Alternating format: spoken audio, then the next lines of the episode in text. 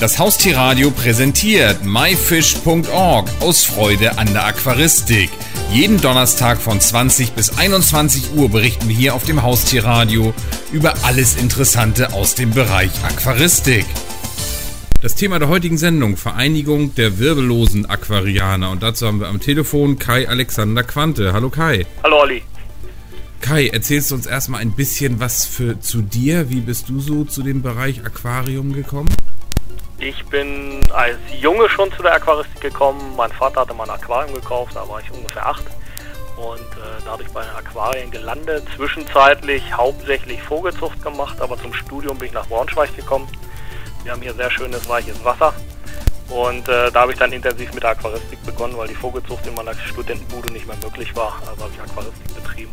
Das war so Anfang der 90er Jahre. Was fasziniert dich so an dem Hobby Aquaristik? Warum Fische im groben Sinne und keine Katzen oder Hunde? Äh, Weil es eigentlich die Möglichkeit gibt, ein Biotop auf kleinem Raum nachzustellen und wirklich im, ich sag mal, in der Stube die kompletten Aspekte der Natur nachzubilden. Ob es nun die Einrichtung des Aquariums ist, natürlich eingerichtete Aquarien, aber auch Verhalten von Fischen oder Wirbellosen ganz einfach zu beobachten. Was genau sind denn Wirbellose? Der Name sagt es zwar schon, aber ich glaube, ein bisschen erklären muss man das. Ja, muss man sicherlich. Ist ein bisschen blöd eigentlich, Tiere zu beschreiben anhand etwas, was sie nicht haben. Äh, aber wir sagen ja im Regel Wirbeltiere oder Menschen, wir haben Skelett. Das haben die Wirbellosen nicht. Also wir wären dann praktisch die Flügellosen. Ja, genau. Wir sind vielleicht rückgratlos, aber nicht wirbellos. Ähm, und äh, darunter fasst man natürlich diverse Tierarten zusammen, also alle, die nicht zu den Wirbeltieren gehören. Das heißt dann die Wirbellosen. Das geht dann los, ich sag mal, was wir im Aquarium halten, in Anführungsstrichen vom Wasserfloh bis hin zu großen Krebsarten beispielsweise. Wasserflöhe, Krebse, kannst du noch so ein paar vielleicht aus der wirbellosen Top 10 nennen? Gerne. Das sind hauptsächlich äh, Garnelen, Zwerggarnelen, beginnen vielleicht mit einer Größe von einem, anderthalb Zentimeter bis hin zu großen Garnelenarten, die dann aber nur noch weniger halten, die bis zu 25 Zentimeter groß werden.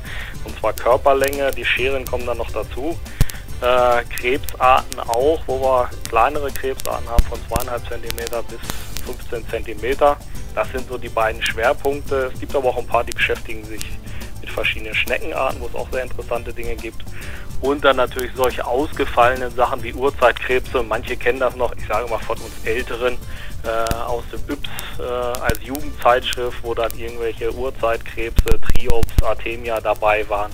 Und äh, das sind so die Highlights aktuell, die gehalten werden.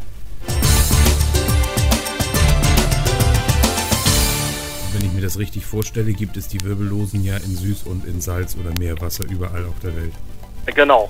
Das heißt, das wirklich vom, Süßwasser, vom, von der temporären Pfütze, wo dann quasi Urzeitkrebse nach ein paar Jahren, wenn dann mal wieder da Wasser ist, äh, schlüpfen, recht schnell wachsen oder wir ihre Eier im Sand ablegen, ähm, bis hin zu Meerwassertieren. Wir beschäftigen uns aber schwerpunktmäßig, weil sonst zu viel wird, mit Binnengewässern. Daher heißen wir auch äh, Arbeitskreis Wirbellose in Binnengewässer. Was sind nur Binnengewässer? Im Grunde genommen nicht mehr.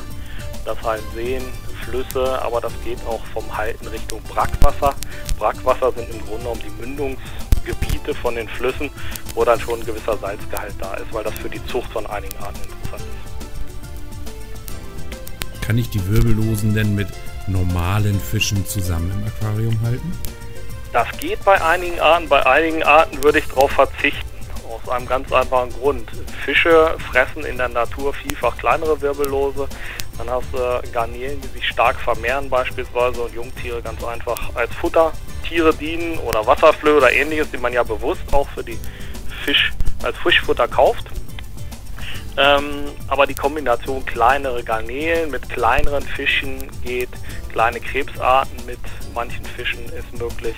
Aber andersrum gibt es auch Garnelen wie Großarmgarnelen, Gattung Macrobrachium. Die fressen selber gerne Fische und eine größere Garnele kann dann schon mal, wenn es Neonsalmler oder so sind, die sich aus dem Wasser pflücken. Das heißt, da muss man ganz genau aufpassen, was hält man mit wem zusammen.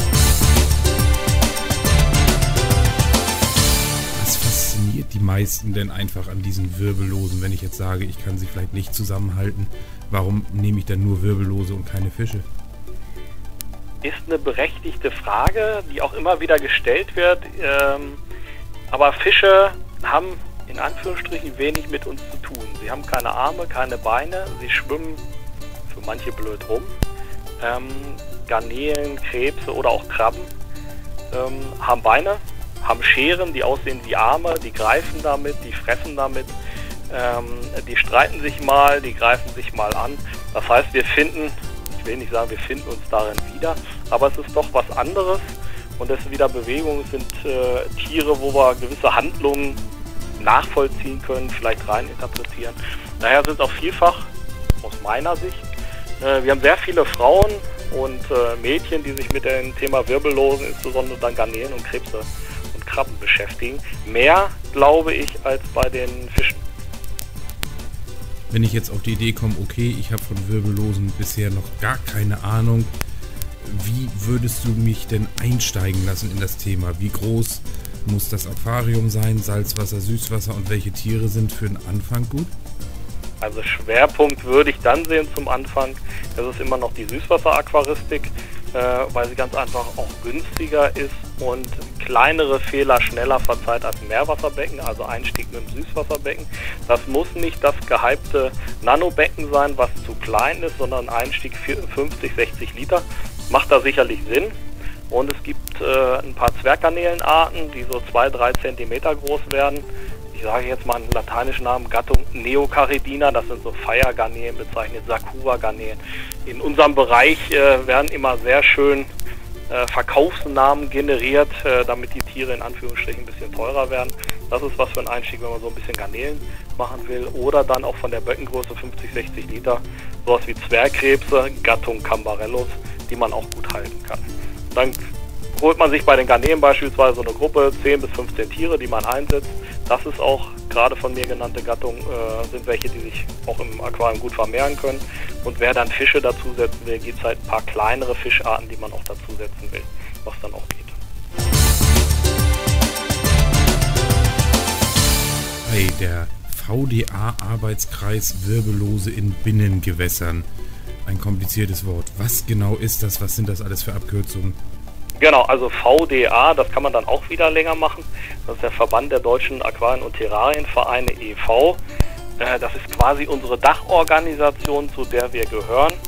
Und äh, der Arbeitskreis Wirbellose in Binnengewässern, Arbeitskreis, hat nicht unbedingt was mit Arbeit zu tun, für einige schon, aber es ist halt eine Vereinigung, wo man sich dann ganz einfach austauscht, Erfahrungen austauscht, auch mal Tiere tauscht, ähm, sich trifft. Wir haben verschiedene Regionalgruppen, sind deutschlandweit, beziehungsweise wir haben auch ein paar Mitglieder aus Italien, Österreich und so, aus der Schweiz äh, organisiert sind. Man trifft sich mal, man tauscht sich aus. Wir tauschen uns viel über Mailingliste oder E-Mail aus.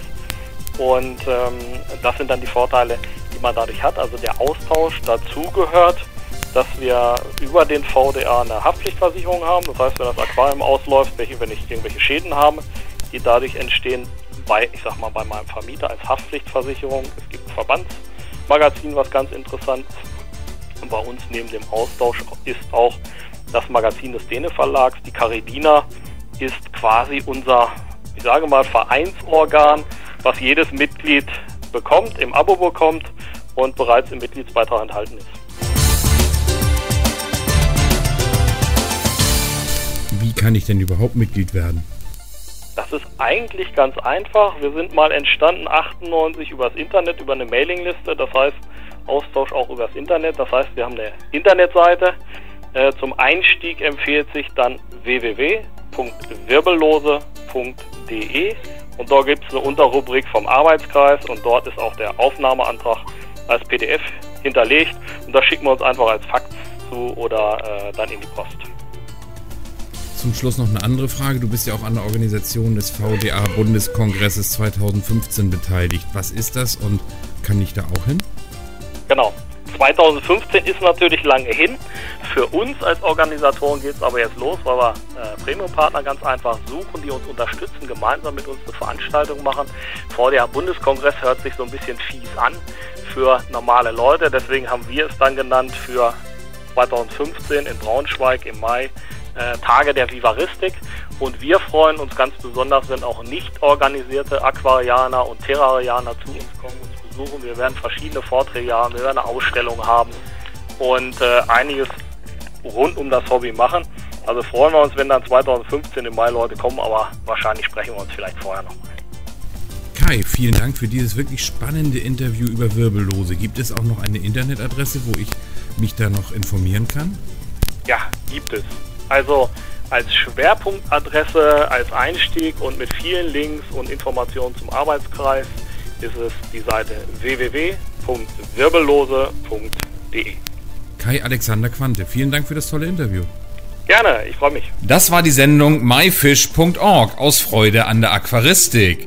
Die gesamte Sendung gibt es natürlich auch zum Nachhören und Downloaden unter www.haustier-radio.de, dann in dem Bereich Shows und myfish.org aus Freude an der Aquaristik. Eine neue Ausgabe gibt es hier auf dem Haustierradio wieder am Donnerstag um 20 Uhr.